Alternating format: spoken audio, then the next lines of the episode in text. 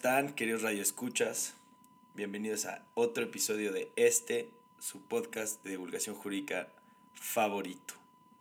Primero que nada, quería agradecerles a todos por estar escuchando nuevamente este podcast. Los invito a escuchar el podcast anterior en el que hablamos de la prisión preventiva oficiosa y de la Corte de la sentencia de la Corte Interamericana de Derechos Humanos. Tuvimos un nuestro primer invitado.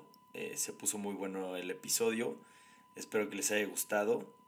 Y les recuerdo nuestras redes sociales para que nos sigan, nos manden comentarios, nos manden preguntas, sugieran temas que gustarían que les gustaría escuchar en estos micrófonos. Pueden encontrar en Instagram y en Twitter como Cogents Podcast. Y pues nada, vamos a comenzar con un nuevo episodio. Eh, estoy grabando este episodio el sábado, espero esté al aire el lunes.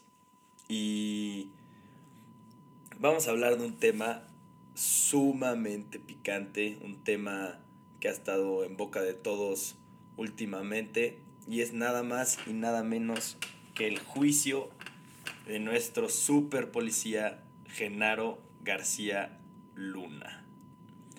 Como muchos ya sabrán, y si no lo saben se los cuento, este, Genaro García Luna fue enjuiciado en una corte de, de Estados Unidos, en, en Brooklyn, en Nueva York, y por fin tenemos una sentencia. Eh, pero primero que nada me gustaría empezar este episodio sobre el ex super policía de Felipe Calderón y de Fox, eh, empezando justamente por esto, ¿no? ¿Quién es Genaro García Luna? ¿Por qué es tan relevante su juicio? Muchos, los muchos eh, analistas lo han llamado el juicio del siglo. El juicio del siglo también tuvo, fue dicho que fue el juicio en contra de El Chapo Guzmán. Sin embargo, nunca habíamos tenido un juicio en contra de un alto mando de, de policías y que tenga tanto impacto para nuestro país. Pues bueno, vamos a empezar como siempre me gusta empezar. Este, Genaro García Luna fue, se graduó de Ingeniería Mecánica en la UAM. Eh, fue titular de la AFI, eh, que es la agencia, que fue la Agencia Federal de Investigación en 2001 durante el gobierno de Vicente Fox Quesada. Y luego vamos a hablar un poco de, de esta eh, rama de policías que tuvo muchísima influencia en los años 2000 y posteriormente, ya para entrar en materia, en 2006 Felipe Calderón Hinojosa hace de García Luna el nuevo secretario de Seguridad Pública Federal. Y aquí es donde, donde comenzamos nuestro, nuestro querido podcast. Eh, como muchos sabrán, Felipe Calderón Hinojosa comienza su mandato con una misión muy especial y muy particular y muy definida, que es el combate en contra del narcotráfico. ¿Y a quién le deja esta labor sino a nada más y nada menos que a Genaro García Luna. Lo primero que hace Genaro García Luna es la creación de estos super policías, que así se les denominó en su, en su momento, que es eh, un programa que hizo para eh, que todos los policías fueran más homologados, que se, previera o se previniera eh, que fueran este, sobornados por el narcotráfico. Y pues con la creación de, con la designación de, de, esta, de este personaje al mando de la, de la, Secretaría de Seguridad eh, Pública, es como se comienza el combate a la corrupción, al narcotráfico.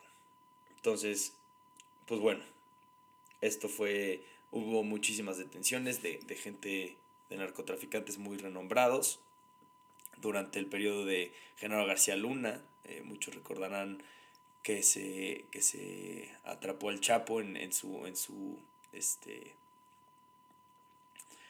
durante su mandato.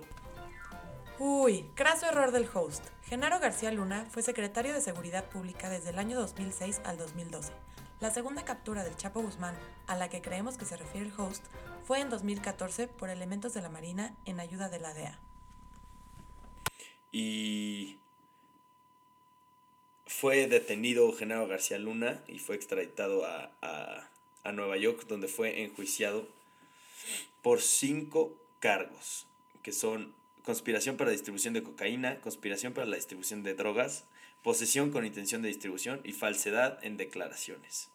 Este último cargo fue muy curioso porque fue cuando pidió una visa, eh, una ciudadanía, perdón, eh, para ser ciudadano de Estados Unidos y pues obviamente mintió en estas declaraciones y por eso se le acusa de falsedad en declaraciones, ¿no?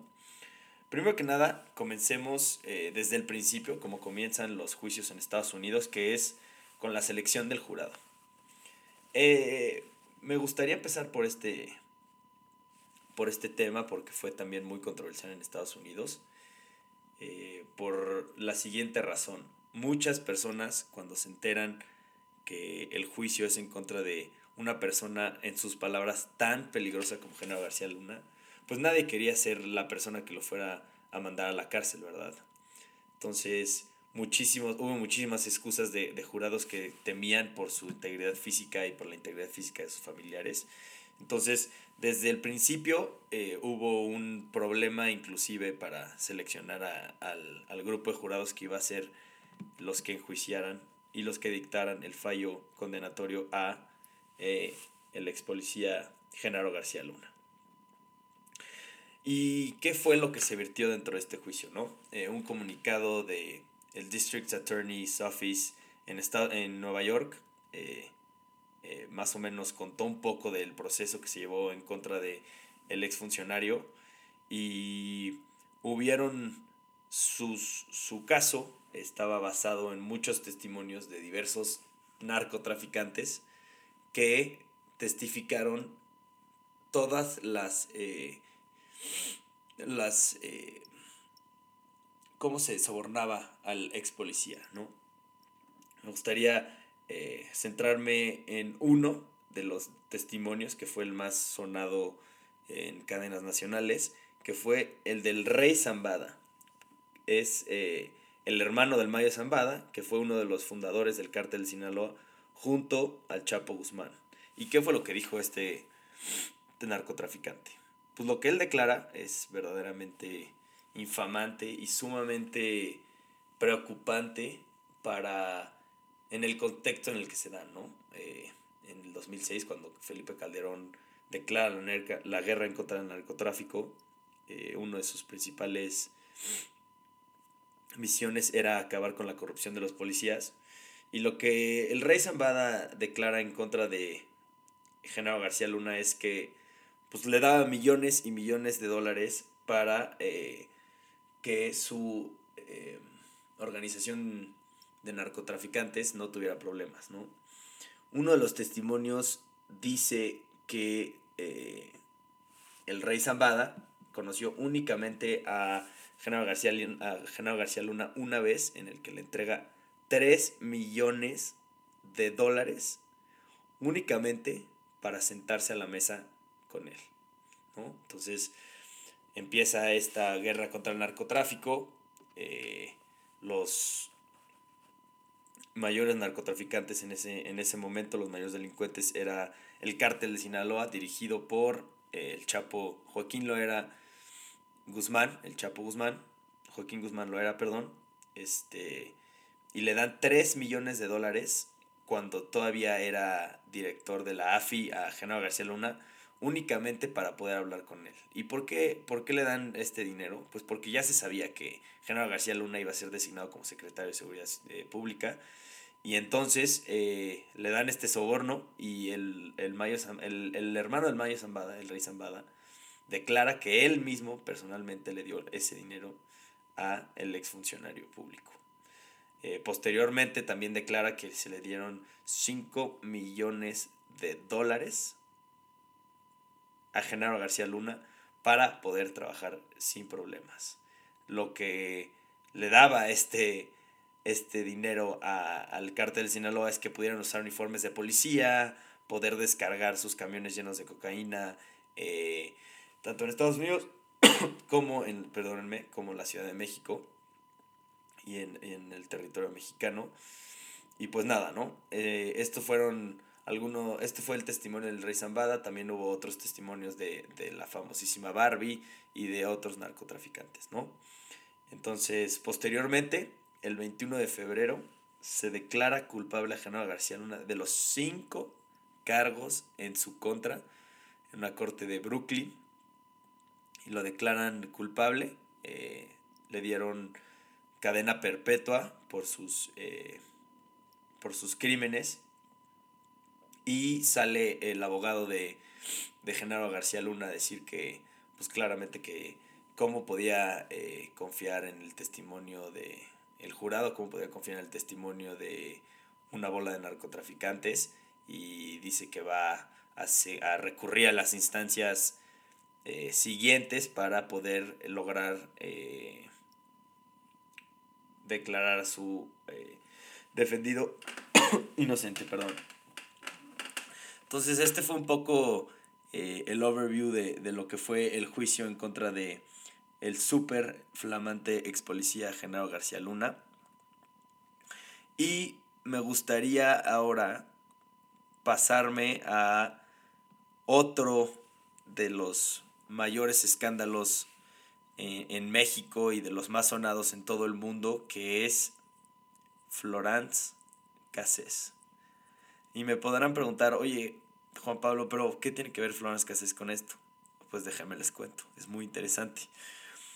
Como les comenté al principio este, de este programa, eh, el exfuncionario público Genaro García Luna era titular de la AFI. Y en 2015 fue detenida Florence Cassés por Luis Cárdenas Palominos, que ya está eh, siendo procesado por sus delitos en contra, por haber torturado a los hermanos de, de Israel Vallarta. Detienen a Florence Cassés y a y a Israel Vallarta eh, en el rancho Las Chinitas, agentes de la AFI. ¿Y quién creen que era el titular de la AFI en ese entonces? Pues nada más y nada menos que Genaro García Luna. Se hace una eh, transmisión en vivo de la detención de estos supuestos secuestradores en un rancho de las Chinitas en el Estado de México. Y se les detiene se violan todos y cada uno de los derechos de estas personas, fueron torturados por mucho tiempo eh, y pues se sigue su el juicio en su contra, ¿no? Eh, les recomiendo ahorita un documental en Netflix que me parece importantísimo que vean porque tiene una relevancia trascendental para el contexto mexicano de ese entonces, ¿no?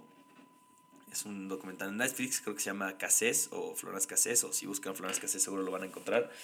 Y pues claro que habla de muchísimas de estas inconsistencias. Eh, el, la transmisión en vivo sale en el eh, canal matutino de eh, Carlos Loret de Mola. también habla Carlos Loret de Mola de, cómo vivió este, este suceso en el documental de Netflix. Sale claramente el ministro eh, Arturo Saldívar. Y pues bueno, ¿no? Se sigue esta investigación en contra de Florence Cassés y eh, Israel Vallarta, pero nos enfocaremos más en Florence Cassés por este momento. Hay muchas tensiones entre el país eh, francés y el país mexicano en ese entonces. Felipe Calderón no quería dejar en libertad a Florence Cassés porque pues mucho de su moto, de su, eh, de su sexenio fue la lucha en contra de la delincuencia y el narcotráfico, y entonces no podía dejar irle a una supuesta eh, secuestradora como Florence Cassés, ¿no? Entonces, posteriormente se le declara culpable del delito de secuestro y es condenada a 60 años de prisión. Pasa por, eh, por los procesos de apelación y los procesos de impugnación de esta, de esta resolución y finalmente llega a la Suprema Corte de Justicia de nuestro país. El amparo directo en revisión 517-2011 y habla, eh, eh, se hace una sentencia sin precedentes en la que le dan el amparo liso y llano a, eh, a Florence Cassés y se le deja en libertad y un día después o dos días después sale su vuelo obviamente eh, en el avión presidencial francés hacia Francia y nunca volvimos a saber de este tema, ¿no? Entonces, lo que quería enfocar mi, mi discusión de hoy en torno a este caso es en el famosísimo efecto corruptor de Arturo Saldívar. ¿De qué versa este efecto corruptor? Pues bueno, eh, en el engrose de su sentencia habla de, eh, del efecto corruptor, que es básicamente un cúmulo de circunstancias que hacen que el procedimiento en contra de una persona esté tan viciado que no se puede ya nunca llegar a la verdad de lo que pasó en el hecho delictivo. Las circunstancias son las siguientes. Que la autoridad policial o ministerial realice alguna conducta fuera de todo causa constitucional, ilegal. Que la conducta de la autoridad haya provocado condiciones sugestivas en la evidencia incriminatoria que conlleven a la falta de fiabilidad de todo el material probatorio y que la conducta de la autoridad impacte en los derechos del acusado, de tal forma que se afecte de forma total el derecho de defensa y lo deje en estado de indefensión. ¿No? Eh, se refiere en esta sentencia a esta escenificación que hicieron los agentes de la AFI junto con otros policías, en el que eh, pues plantaron eh, armas de alto calibre de uso exclusivo del, del ejército en, a la hora de la detención de Florence Cassés en el rancho las Chinitas. Y entonces justamente a esto se refiere el efecto corruptor. Y otra de las aristas del efecto corruptor y justamente por eso el título del programa es que pues, se exhibió ante toda la ciudadanía a Florence Cassés y Israel Vallarta como unos secuestradores, ¿no? Ya como les comentaba, hubo una transmisión en vivo de, la, de su detención y parte de, de, de lo que argumenta Arturo Saldívar es que esta detención pone en, en contra de estas personas a todos los ciudadanos e inclusive posiblemente al juez. Entonces el juez ya entra con una concepción detallada de lo que de lo que va a pasar en el juicio, de por qué estas personas son culpables, pues porque una eh, imagen tan provocadora eh, en televisión nacional, pues obviamente te deja cierta preconcepción de, del material probatorio y cuando lo, ya no lo puede juzgar de manera eh, independiente o imparcial a la hora que se presenta en juicio, ¿no? Entonces, la venganza del efecto corruptor en el caso de Genaro García Luna se refiere a, pues, cómo desde su detención ese hombre ya era culpable. Ya sin ninguna acusación en su contra, únicamente con una, una orden de aprehensión, que no es una acusación como tal. Se habla ya en el Foro Nacional de cómo era un corrupto Genaro García Luna, cómo lo quieren extraditar a Estados Unidos para que sea juzgado por sus crímenes. Y pues justamente este efecto corruptor se refiere a este hombre ya era culpable, inclusive antes de poner un pie dentro de la sala de oralidad de este juzgado en Brooklyn, ¿no? También otra cosa que me gustaría remarcar es la reacción de Florence Cassés en redes sociales cuando detienen a esta persona y cuando eh, es sentenciada por todos estos cargos en su contra, hace un tuit sutil pero que dice mil palabras. Recordemos que Genaro García Luna era eh, el titular de la AFI cuando fue detenida a Florence Cassés y es por supuesto eh, el autor material de todas las torturas y de todo lo que pasó en su, en su proceso penal. Y tuitea Florence Cassés, la tierra es redonda. Así.